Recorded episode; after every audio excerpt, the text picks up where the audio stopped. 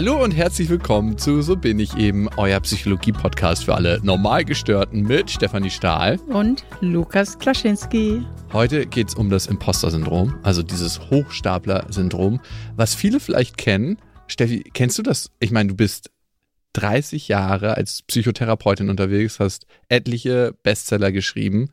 Ist das was, was du auch kennst trotzdem? Also Imposter würde ich jetzt über, als übertrieben empfinden. Ich empfinde mich nicht als Hochstaplerin, aber ein Gefühl, was ich in- und auswendig kenne, ist das Gefühl der Überforderung. Mhm. Ich hatte als Psychotherapeutin, wo ich gearbeitet habe, vor allem als junge Psychotherapeutin, später wird es besser und trotzdem noch immer den Spruch innerlich drauf, geh woanders hin, ich kann dir auch nicht helfen. So in manchen Situationen, wo ich mich halt total überfordert gefühlt habe und bis zum Schluss hatte ich das ab und zu bei Klienten. Übrigens hat er sich nicht unbedingt erfüllt, der mhm. Spruch, ich konnte ihnen dann oft doch helfen, aber ich ja. fühlte, also diese Momente der Überforderung, die kenne ich wahnsinnig gut, die kenne ich auch vom Bücherschreiben. Mhm. Und ich finde halt das, was ich abdecke an Themen in der Psychologie, ist einfach sehr groß. Und dann hat man eigentlich chronisch auch das Gefühl, dass man nicht genug weiß, nicht genug gelesen hat und dass man eigentlich viel mehr noch lesen müsste und noch viel mehr wissen müsste. Ich glaube, diesen Zustand kennen viele Menschen, dass sie denken so, okay, aber das ist auch, wenn du Experte bist, den, den Großteil weißt du ja nicht und das weißt du ja als Experte eigentlich. Ja. Also das ist ja immer das Krasse am Leben. Je mehr du über ein Thema weißt, desto mehr weißt du, dass du nichts weißt oder nicht so, gar nicht so viel, was es noch alles zu wissen gibt. Ja, richtig, genau. Beim Imposter-Syndrom ist es ja so, dass die Leute sich oft fehl am Platz empfinden. Steffi, was sind so typische Gedanken, den Menschen durch den Kopf gehen, die das Hochstapler-Syndrom haben? Ja, so die Angst, oh, wenn jemand merkt, wie unfähig ich tatsächlich bin und ähm, dann verliere ich meinen Job und eigentlich habe ich doch hier nur Glück gehabt und ähm, das hat doch gar nichts mit meinen Fähigkeiten zu tun, wo ich bin. Also es ist im Grunde so wie so eine chronische Angst, irgendwie aufzufliegen. Entlarvt zu werden, ne? Richtig. Und ich finde so krass an dem Hochstapler-Syndrom ist, dass selbst so Menschen wie Albert Einstein das hatten. Also der meinte immer, ich bin unfreiwilliger Schwindler, dessen Arbeit viel zu viel Aufmerksamkeit bekommt. Albert Einstein. Und das hat er ganz, ganz lange gedacht und behauptet. Wenn man auf die Zahlen guckt von Hochstapler-Syndrom, 80 Prozent der Menschen haben das irgendwann mal in ihrem Leben. Mehr Frauen als Männer. Kannst du dir das erklären? Ja klar, Frauen wurden ja ewig lang so sozialisiert, dass sie auch ein bisschen klein gehalten mhm. worden sind. Und Männer haben traditionell einfach mehr Selbstbewusstsein, was aber nicht nur mit der Erziehung zusammenzuhängen scheint, sondern auch mit dem Testosteronspiegel. Ja, und man muss auch sagen bei Frauen, dass sie weniger Rollenvorbilder hatten, an denen man sich orientieren kann. Das ist der Richtig. zweite Faktor, der dazu kommt. Dann mehr Minderheiten leiden unter dem Imposter-Syndrom, was auch sehr, sehr logisch ist. In dieser Folge wollen wir klären, ähm, was ist es, da nochmal tiefer reinzugehen, was steckt eigentlich wirklich psychologisch dahinter und was kann man tun, wenn man selber unter dem Imposter-Syndrom leidet, beziehungsweise wenn man Menschen kennt, die das haben, wie kann man die vielleicht auch bestärken? Lukas, wie ist es denn bei dir? Hattest du auch schon mal eine Situation, wo du das Gefühl hattest, irgendwie ich bin ein Hochstapler? Ja, doch. Also in meinem Job als Moderator, ich habe ja länger auch im Radio moderiert, ne? Als ich da die ersten Male am Mikrofon stand, ne? Und ich in diesem großen Studio stand, wo die ganzen Knöpfe geleuchtet haben und mich man dann alleine gelassen hat und ich musste dann klarkommen, die Songs runterfahren, ähm, auf so eine Ramp anmoderieren und ich habe irgendwie gedacht, wer hat mich hier reingelassen? Das wird jederzeit auffliegen, dass das eine schlechte Idee war. Und das ist auch ganz typisch, Imposter-Syndrom zu bekommen, wenn du in neue Situationen gerätst. Und als Psychologin hast du ja beschrieben, dass du immer wieder in neuen Situationen bist, weil du ja nie wissen kannst, wohin führt dich der Mensch in seinem Leben, wo er sagt, hey, hier geht eine Tür für mich nicht auf, helf mir bitte. Du kannst es ja nie wissen und das ist so das Typische für Imposter-Syndrom, dass wir das oft bekommen, wenn wir in neuen Situationen sind. Und für mich war es tatsächlich damals im Radio, dass ich dachte, ey, ich bin hier eigentlich falsch. Irgendjemand wird gleich bemerken, dass das Ganze auffliegt und ja, aber so richtig eingefleischte Imposter, so Hochstapler, die haben das auch trotz vieler Erfolge und mhm. die sind seit vielen Jahren wie Einstein, den du eben erwähnt hast, hochkarätig und sehr, sehr gut in ihrem Job, aber werden das Gefühl einfach trotzdem nicht los. Und da gab es ja schon in den ich glaube, es waren die 70er Jahre, also 1970er Jahre, viele psychologische Studien zu, dass Menschen, die jetzt ein kein so gutes Selbstwertgefühl haben, dazu neigen, und zwar hartnäckig dazu neigen, Erfolge oft auf Zufall oder Glück zurückzuführen. Mhm. Also da hat man viele Studien mit Studenten gemacht und die gute Prüfungsergebnisse hatten und die mit einem guten Selbstwertgefühl haben gesagt, ja, ich habe halt gut gelernt, ich habe den Stoff verstanden und die mit einem schlechten Selbstwertgefühl, die auch gute Ergebnisse hatten, sagten, ja, die Prüfung war leicht oder ich hatte Glück gehabt. Mhm. Also das nennt man im Fachjargon externe Attribution. Mhm. Das heißt, man Attribution heißt Zurückführung, also auf was man was zurückführt, dass man external auf äußere Umstände etwas zurückführt und internale ist eben auf das eigene Können. Also, dass Menschen mit Imposter-Syndrom dazu neigen, dass ihre Erfolge auch external zu attribuieren. Das heißt, dass sie sagen, hey, entweder ich hatte Glück, die Prüfung war so leicht. Zufall. Zufall. Genau. Ja. Der Prof mag mich. Genau. Und nicht, genau. ich habe so gut gelernt, dass ich den Stoff bewältigen konnte. Das heißt, wir haben einmal ähm, Selbstwert und Selbstwirksamkeit. Das ist ein ganz großes Thema beim Imposter-Syndrom. Was heißt das spezifisch? Ja, Selbstwirksamkeit, die übrigens eng mit dem Selbstwert verknüpft ist. Mhm. Selbstwirksamkeit bedeutet, dass ich das Gefühl habe, ich kann etwas bewirken, also dass ich Kontrolle habe. Ne, eins der wichtigsten psychischen Grundbedürfnisse eben im Verein mit dem Selbstwertgefühl, dass ich mich mächtig fühle im positiven Sinne, dass ich einen Einfluss nehmen kann auf Ergebnisse. Wie entwickeln Kinder, Jugendliche das Gefühl von Selbstwirksamkeit? Ja, in der Erziehung ist es eben wichtig, dass man die Kinder fordert und fördert, aber gemäß eben ihrer altersspezifischen Fähigkeiten, ja, mhm. dass man ihnen was zutraut, ihnen auch zutraut, altersgemäß Dinge selber bewirken und machen zu können. Und dass man die Kinder dann auch unterstützt, auch wenn sie Angst haben, nee, das schaffst du schon. Du und fährst jetzt den Papa und Mama sind angetrunken. also den Kindern eben äh, den, den Rücken stärkt. Aha. Und schwierig ist es eben, wenn man entweder explizit halt die Kinder abwertet oder sie sowieso vernachlässigt, sie gar nicht so fördert.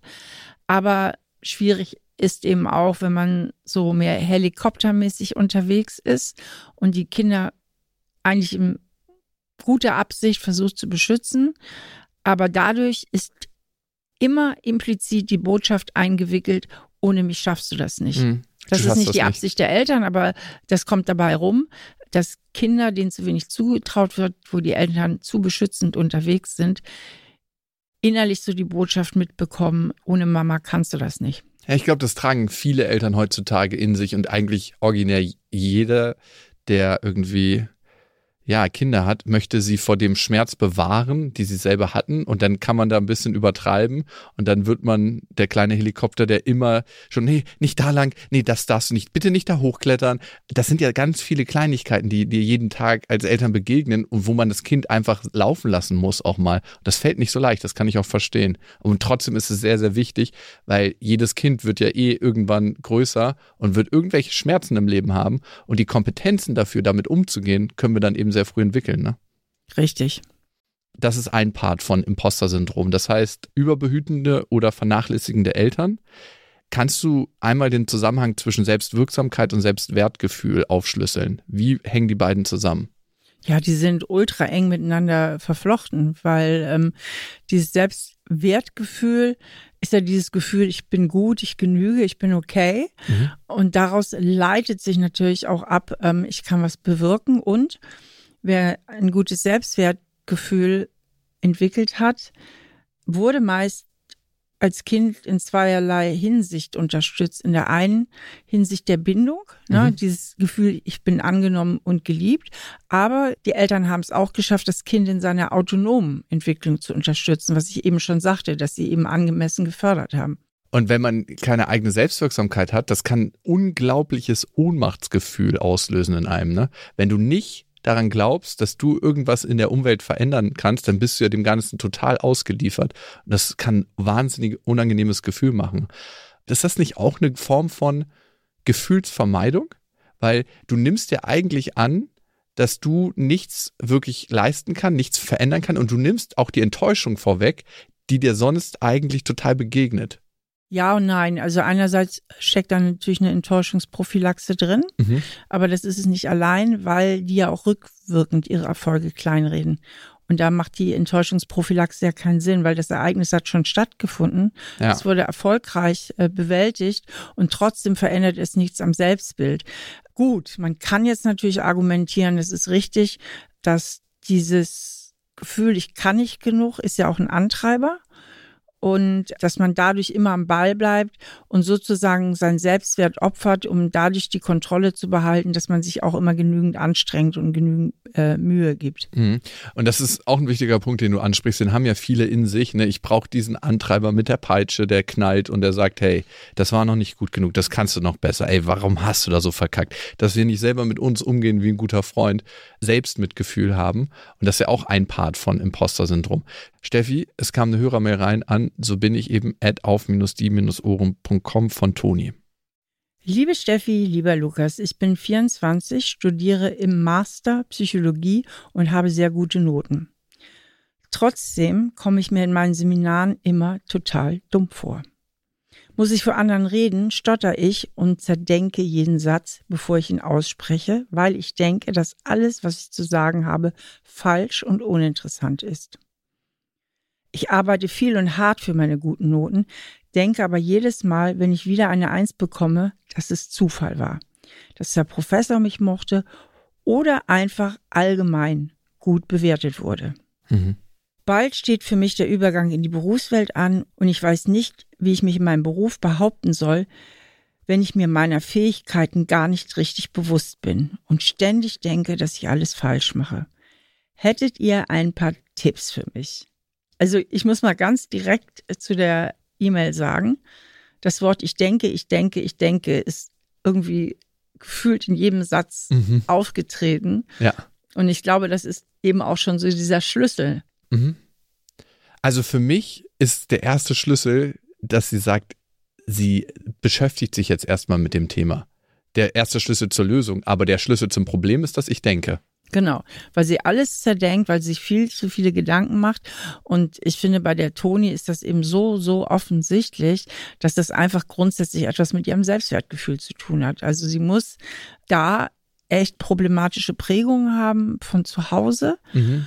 Und wie immer gilt es natürlich, diese zu hinterfragen und zu verstehen, dass sie ihr geringes Selbstwertgefühl eigentlich gar nichts über ihre Fähigkeiten aussagt, sondern vor allen Dingen etwas darüber, was sie daheim erlebt hat. Also, dass sie in diese Reflexionsarbeit geht. Woher kommt das eigentlich? Ja, und sich wirklich auf die Spur machen nach diesem Gefühl, wo habe ich das das erste Mal gehört? Und wenn ich diese Zweifel bekomme, kann es auch manchmal helfen, sich zu fragen, welche Stimme höre ich in dem Moment. Manchmal hört man nämlich nicht seine eigene, sondern die Stimme von demjenigen, der das geprägt hat in einem.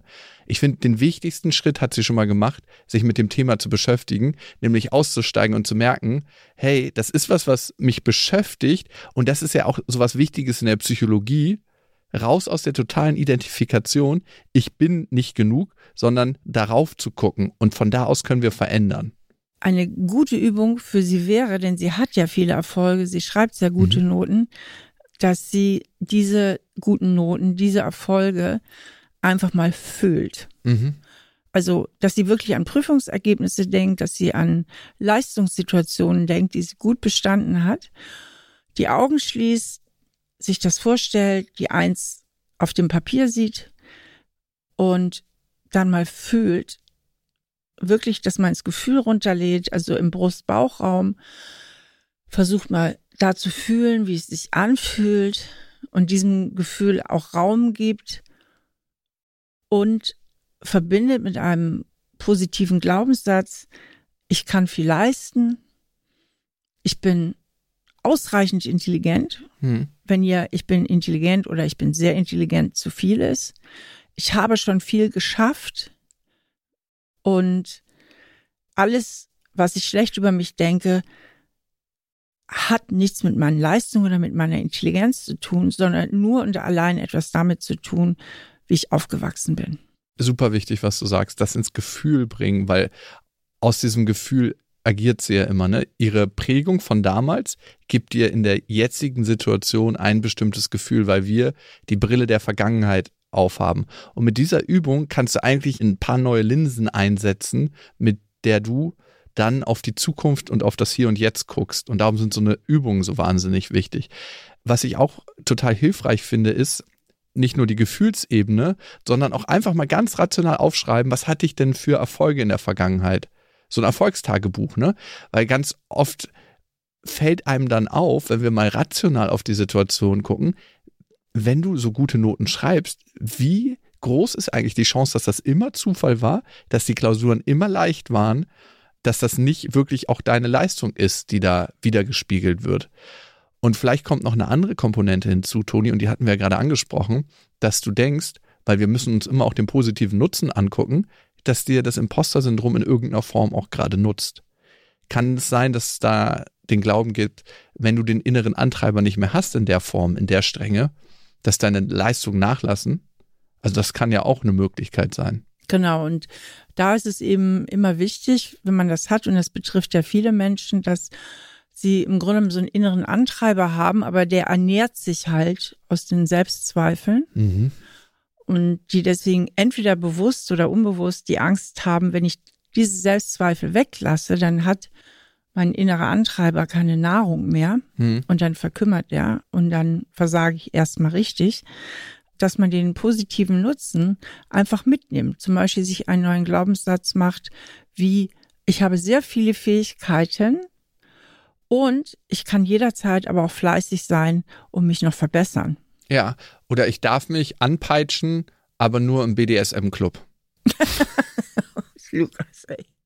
Toni, was schon mal wahnsinnig gut ist, was du machst, ist, nicht in die Vermeidung zu gehen, weil das ist ja immer so ein Ding, da hängt ja Imposter-Syndrom auch manchmal mit Angststörungen zusammen, dass manche Leute dann in die Vermeidung gehen, dass sie dieses Gefühl der Ohnmacht, dieses Ausgeliefertsein, dieses, ah, ich bin hier Hochstapler, gar nicht erleben wollen und sagen, okay, deswegen stelle ich mich gar nicht großen Prüfungen mehr.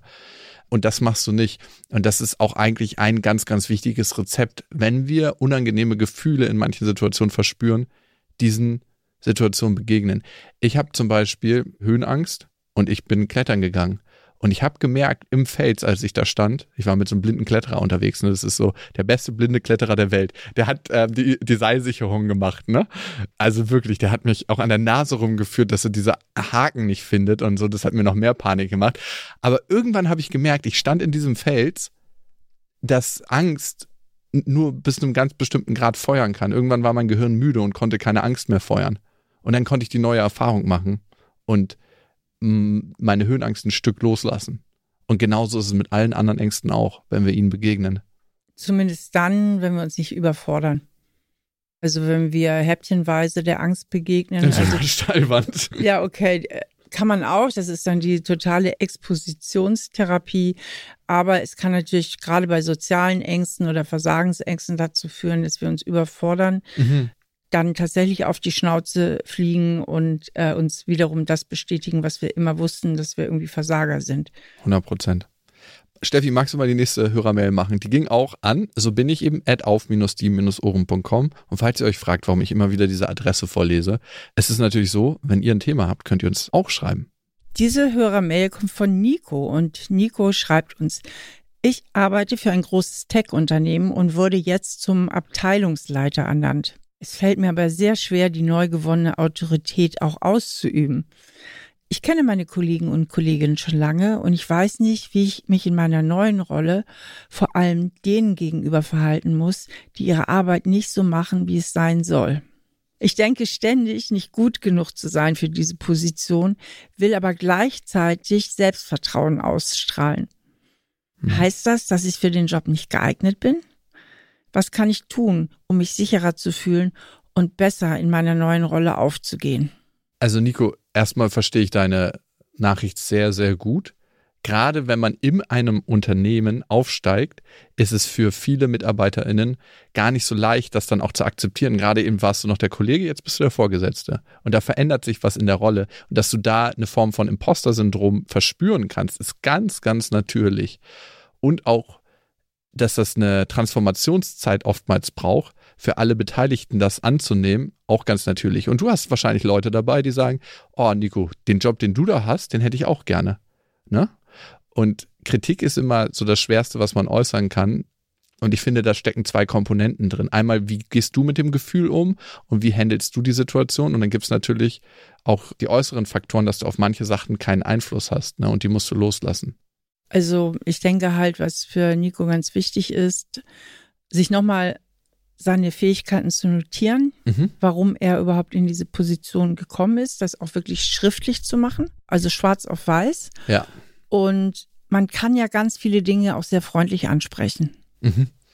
Und gerade konfliktscheue Menschen haben ja oft irgendwie, den fehlt so ein bisschen da die Übung. Und ich vermute, er kann mir vorstellen, dass der Nico vielleicht auch ein bisschen konfliktscheu ist, weil er ja auch recht bescheiden ist mhm. anscheinend. Mhm. Und man kann ja auch ehemalige Kollegen total nett darauf ansprechen. Hey, guck mal hier und da, da würde ich mir wünschen, das. Mhm. Ne? Oder das könntest du noch ein bisschen verbessern. Ganz wichtig, ne? Also Ah, Nico, du kannst nicht von allen gemocht werden, auch nicht als Vorgesetzter, das abzulegen und zu wissen, wenn du gutes, wertschätzendes Feedback gibst, dann wird das von den meisten Leuten, die in dein Team passen, auch sehr, sehr gut angenommen. Und da trennt sich so ein bisschen die Spreu vom Weizen. Wenn die das nicht gut annehmen können, dann weiß ich nicht, ob sie richtig gut aufgehoben sind in deinem Team. Das muss man so hart sagen. Ne? Und ich kenne ja die Dualität als Chef von einer Company wo es immer locker ist und äh, wo alle miteinander lachen. Ich meine, Steffi, du kennst ja die Firma, ne? Auf die mhm. Ohren. Und es ist hier eigentlich eine entspannte Atmosphäre, oder? Genau. Und trotzdem kannst du ja ein richtig autoritäres Schwein sein. Ne? genau. Findest du? Danke, Steffi. Ey, so mache ich das immer mit dir, ne? So, dass ich so dazwischen schieße und so die ganze, was ich da sagen wollte, einfach auseinander nimmst mit einem so einem Kommentar. Ja, kannst mal sehen, wie es mir oft geht. Ja, gut, fühlt sich gut an. Nein, aber was ich damit sagen wollte, ist, dass du nicht ein autoritäres Schwein sein musst, sondern dass beides eben geht. Und das ist immer, dass die Leute sich als Mensch gesehen fühlen, aber dass die Arbeit, die sie vielleicht in manchen Bereichen ableisten, dass es da vielleicht Verbesserungsvorschläge gibt. Ich finde übrigens, dass der Nico das so klar erkennt. Ne? Das war so mein mhm. erster Gedanke, dass sie hier und da ihre Arbeit nicht so gut machen, zeigt ja schon, dass er ziemlich qualifiziert ist. Stimmt, eigentlich eine Kompetenz, ne? Er ist eine Kompetenz, weil mhm. das zeigt ja, dass er absoluten Durchblick hat. Sonst würde er das ja auch nicht so klar sehen und benennen können. Ja, Nico, und ich könnte dir sagen, ich kann das nicht bei all meinen Mitarbeitern sagen, woran die jetzt gerade sitzen und äh, ob die da 100% kompetent sind. Also bei den meisten merke ich, was sie so abliefern. Und ja, also 100%. Die Leute als Menschen würdigen und du kannst dann immer, wenn du sehr konkret bist, Kritik auf die Arbeit einnehmen. Und die meisten sind ja auch dankbar, weil sie durch dich dann auch eine Entwicklung durchmachen können und sich das bewusst machen, dass das deine Kompetenz als Führungskraft eben auch ist und deine Qualität, die sehr gern angenommen wird. Was halt überhaupt nicht geht und das machen manche Chefs Leute als Mensch runtermachen. Und äh, da finde ich, hört es dann auch auf. Das gehört auch nicht in den Arbeitskontext. Ich kann mir vorstellen, dass sich jetzt viele Zuhörerinnen und Zuhörer fragen, was ist denn jetzt eigentlich der Unterschied zwischen Imposter-Syndrom und gesunden Selbstzweifeln. Ja. Und da gibt es für mich eigentlich nur einen Satz, den man dazu sagen kann, eine ganz klare Antwort, wenn man sich seine Erfolge nicht selbst zuschreiben kann. Mhm.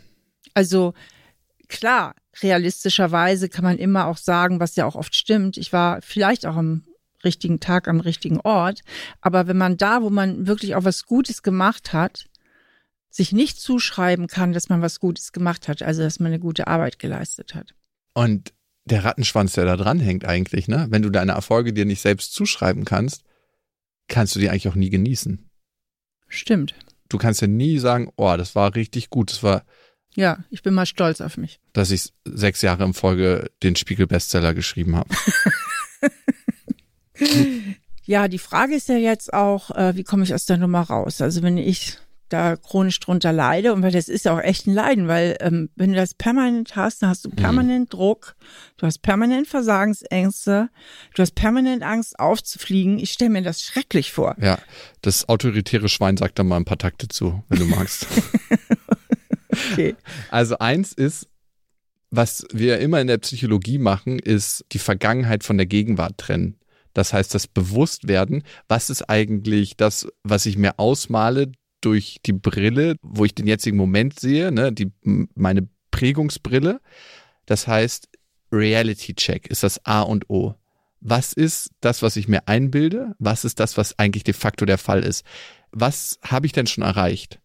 ist es wirklich so, dass das nur Glück gewesen sein kann? Was ich immer am aller, allerwichtigsten finde, nicht der Vergleich mit anderen, sondern der Vergleich mit mir selber. Welchen Weg bin ich gegangen schon? Und die meisten Leute können, wenn sie auf die letzten fünf Jahre zurückblicken, sagen, hey, das war ein ganz schöner Weg, den ich da gegangen bin. Ich habe das und das in meinem Job gemacht, ich habe das und das in meiner Partnerschaft gemacht, ich habe vielleicht irgendwie Kinder großgezogen, ich habe ein paar Reisen gemacht. Das ist wahnsinnig viel ganz oft. Und wir gucken immer nur in die Zukunft, aber da einen Reality-Check zu machen und wenn es sich auf einen bestimmten Bereich bezieht, gerade in diesem Bereich gucken. Ne? Bei manchen ist das Imposter-Syndrom im Job. Bei manchen ist es auch in der Beziehung. Ne? Es kann ja mehrere Bereiche betreffen und speziell auch auf den Bereich gucken. Richtig. Und ich denke, was auch wichtig ist, weil dieses Syndrom ja sozusagen schnell zum Perfektionismus verleitet, mhm. dass man sich mal klar macht, gut ist gut genug. Ich darf auch Fehler machen. Ich muss nicht immer perfekt sein. Ja, also ich muss nicht immer perfekte Arbeit abliefern, ich muss nicht der perfekte Partner oder Partnerin sein. Mhm. Ich leiste auch Wertvolles, wenn ich meine Sache einfach gut mache. Ja, ganz, ganz, ganz wichtig. Und was du vorhin gesagt hast, als du über dein Imposter-Syndrom, was ja nicht wirklich ausgeprägt ist, gesprochen hast. Das erste Mal, wo ich richtig geklickt habe mit dir, Steffi, war, als du gesagt hast, geh woanders hin, ich kann dir auch nicht helfen. Hast du mal so im Spaß gesagt, da haben wir irgendwie eine Folge aufgenommen. Ich glaube, es war bei Stahl aber herzlich. Und hast du so das zu mir im Spaß gesagt, dass du das manchmal so denkst. Und dann gehst du rein und machst einfach eine unglaublich krasse Folge. Und ich dachte aber, lustig, dass du das denkst. Und das ist auch ein Rezept bei Imposter-Syndrom, mit anderen über das reden, was man empfindet. Das macht sympathisch, menschlich und vor allem geteilte Gefühle und über Gefühle reden, lässt die auch schwächer werden. Ja, und da liegt natürlich dann auch tatsächlich nahe, mit Menschen, die die eigene Arbeit beurteilen zu können, einfach auch mal mit denen drüber zu reden. Mhm, 100 Prozent. Und ich bin ja immer eine ganz große Freundin für Argumente, weil Argumente sind immer die Brücke zur Standpunktsicherheit. Dieses Imposter-Syndrom speist sich ja normalerweise aus irgendeinem diffusen Gefühl. Und da einfach mal zu sagen, jetzt argumentiere ich mal rational durch. Mhm. Also wenn man sich vorstellt, ich wäre eine Richterin und hätte meinen eigenen Fall zu beurteilen und guck mal wirklich von außen drauf, was sind denn Argumente, die dafür sprechen, rationale Argumente wohl bemerkt, dass ich eine Hochstaplerin bin und was sind rationale Argumente dafür, dass ich meine Sache gut mache. Ja. Weil ja. das verleiht auch nochmal eine Sicherheit. Und mein Tipp ist immer, wenn man das mal auf der rationalen Ebene bewertet hat, und das gelingt oft wesentlich besser, und dann sieht man auch klar, das, was man da jetzt gesehen und analysiert hat, wirklich auch nochmal zu spüren. Wie fühlt sich das jetzt an, hm. wenn ich das so sehe? Und auch aus diesem Gefühl heraus nochmal einen positiven Glaubenssatz entstehen zu lassen. Also ich gucke rational außen, von außen drauf. Ich finde klare Argumente, die dafür sprechen, dass ich wirklich was kann und klare Argumente auch dafür, dass ich anscheinend ein Hochstapelsyndrom habe. Mhm. Ne? Also dass ich da eine Macke habe. Ja, mhm. das bringt ja auch schon mal einen Abstand, klar zu sehen, ich habe da eine Macke. Ja. Ne? Und das, was diese Macke mir immer ins Ohr flüstert, du kannst das nicht, du kannst das nicht, das ist meine Macke, ja. Also, dass man eben klar nochmal argumentiert und dann, was man da so herausfindet als Gesamtbild, nochmal spürt. Wie fühlt sich das an? Und dann gucken, welcher positive Glaubenssatz kann aus diesem Gefühl heraus entstehen. Mhm. Also zu gucken, welchen Nutzen hat mir das noch, ne? Das Imposter-Syndrom. Es bewahrt mich vielleicht vor möglichen Enttäuschungen, aber wie kann ich das positiv umschreiben und trotzdem noch den Nutzen inkludieren, den das Imposter-Syndrom vielleicht für mich gerade noch bereithält, weil das ist immer ganz wichtig. Wir agieren ja psychologisch, machen eigentlich nichts, was nicht in irgendeiner Weise einen versteckten Nutzen für uns hat und den mit reinzunehmen. Und das finde ich immer das Gute, wenn du Glaubenssätze transformierst, zu sagen, man nimmt diesen positiven Nutzen von dem alten, vielleicht hinderlichen Glaubenssatz mit rein noch. Wie könnte das lauten zum Beispiel? Wie ich vorhin schon mal angedeutet hatte, dass man eben sagt, ich habe die und die Fähigkeiten, die kann man ja auch konkret benennen. Mhm. Ja, also, dass man das nochmal ganz konkret macht. Und ich darf jederzeit fleißig sein und mich anstrengen. Dann hast du diesen Nutzen, diesen ja. Antreiber halt mit eingebaut. Ja. Was ich immer ganz wichtig finde als psychologischen Grundsatz, eigentlich behalten wir immer das, was wir am wenigsten wollen. Das heißt, wenn wir das nicht akzeptieren, dass wir auch das Imposter-Syndrom haben, dass das auch sein darf und dass wir die Gefühle nicht annehmen, dann bleibt es ziemlich sicher und wir können nur loslassen, was wir auch fühlen. Das heißt, wenn wir das auch fühlen, dann kann es rausgehen aus dem System. Das habe ich jetzt nicht verstanden. Kannst du mir das nochmal erklären? Also, wenn wir sagen, hey, nee, das darf hier nicht sein, dann wehre ich mich die ganze Zeit dagegen. Was darf nicht sein? Dass ich auch diese Hochstaplergefühle habe. Ja. Dann halten wir daran fest, energetisch.